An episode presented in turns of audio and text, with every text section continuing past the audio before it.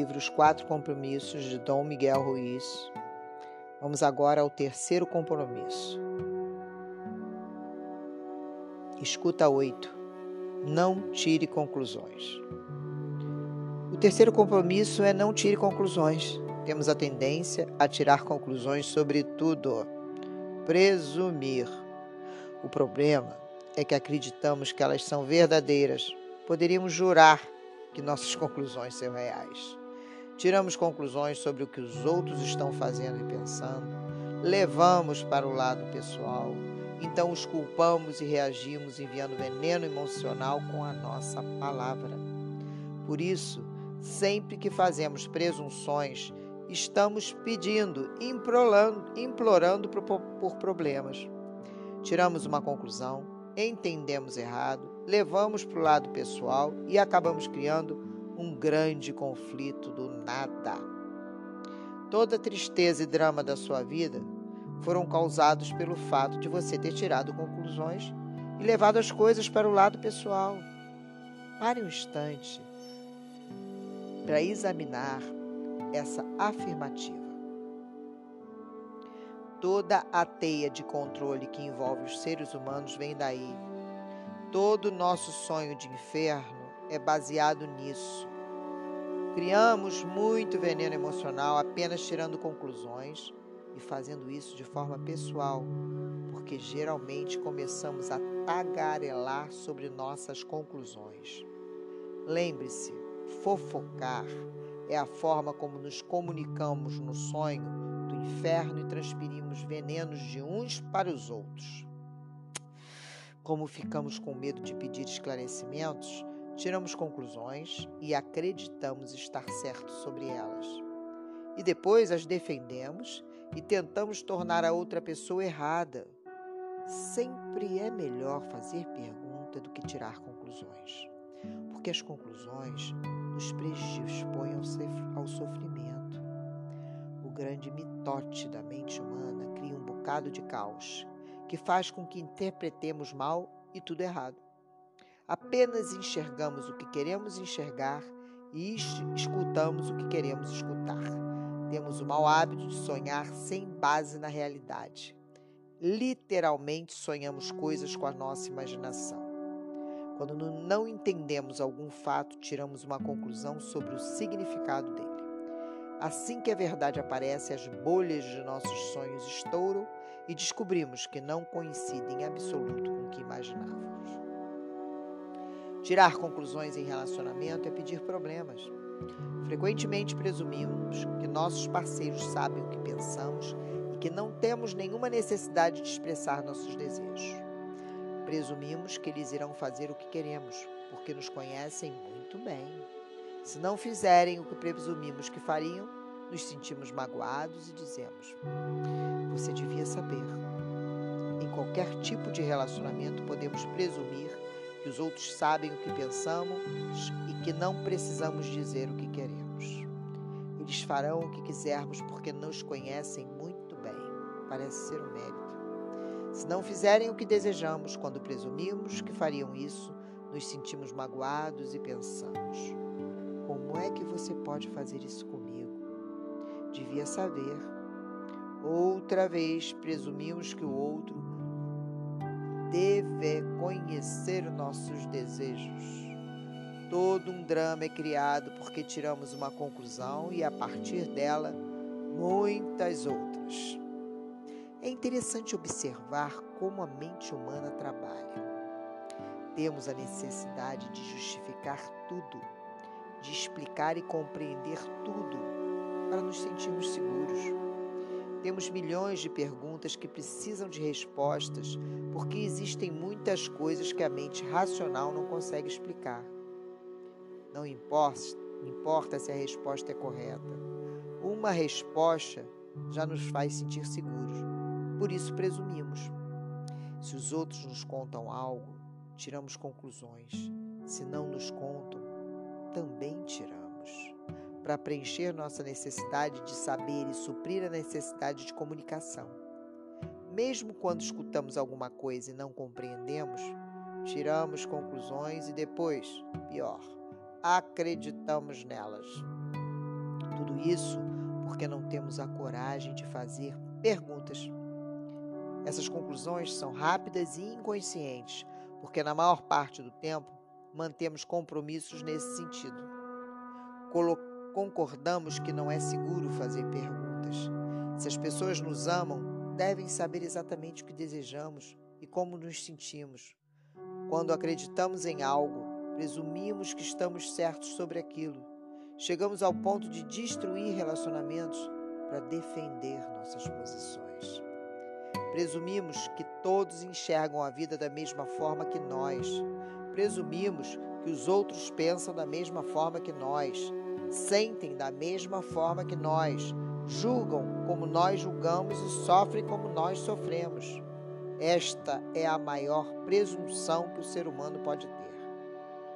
Por isso, temos medo de ser nós mesmos em presença dos outros. Achamos que todos estarão nos julgando e vitimando, nos fazendo sofrer e nos culpando, tal como fazemos a nós mesmos. Portanto, antes que os outros tenham uma chance de nos rejeitar, nós nos rejeitamos. É assim que funciona a mente humana. Você sabia que também tiramos conclusões sobre nós mesmos e com isso criamos um bocado de conflito interior? Acho que sou capaz de fazer isso. Você tira essa conclusão e depois descobre que não foi capaz de fazer.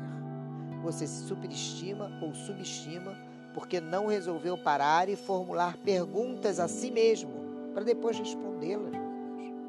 Talvez precise reunir mais fatos sobre uma determinada situação. Ou talvez precise parar de mentir a si mesmo sobre o que realmente deseja. Pensamos, meu amor vai mudar essa pessoa, porém, isso não é verdade. Seu amor não muda ninguém. Se os outros mudam, é porque desejam mudar, não porque você pode mudá-los.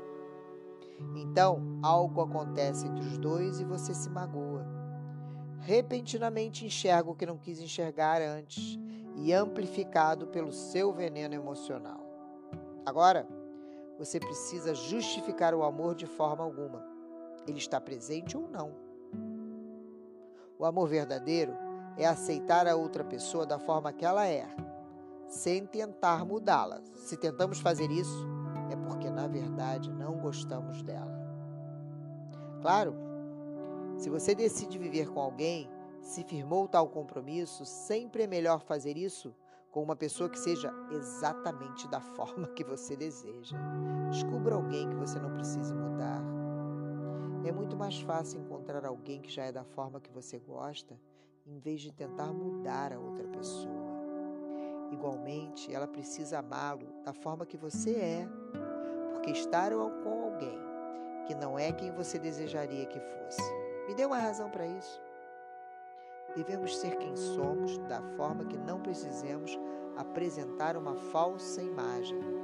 Se você me ama da forma como sou, muito bem, me aceite.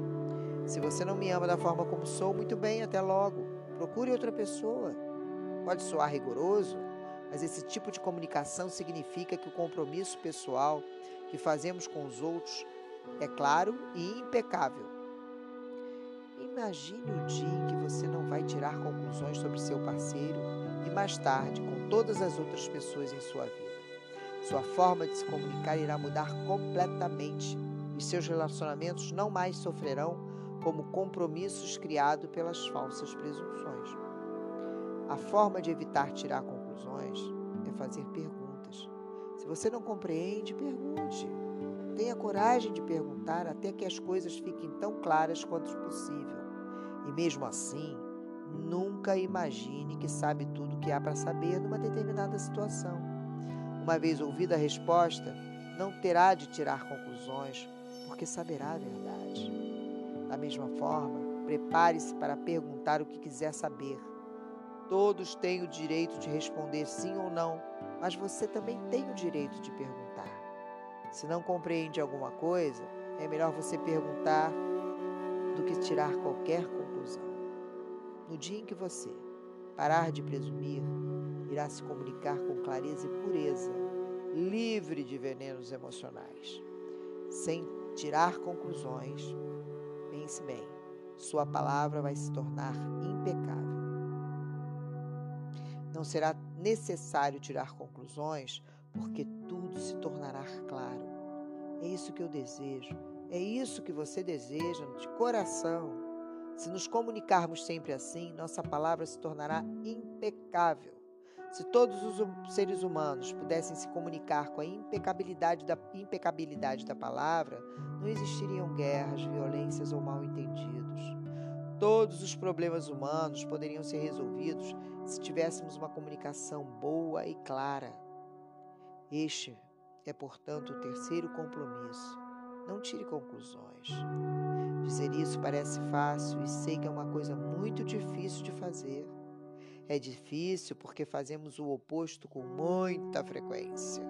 Temos hábitos e rotinas mentais das quais não damos conta.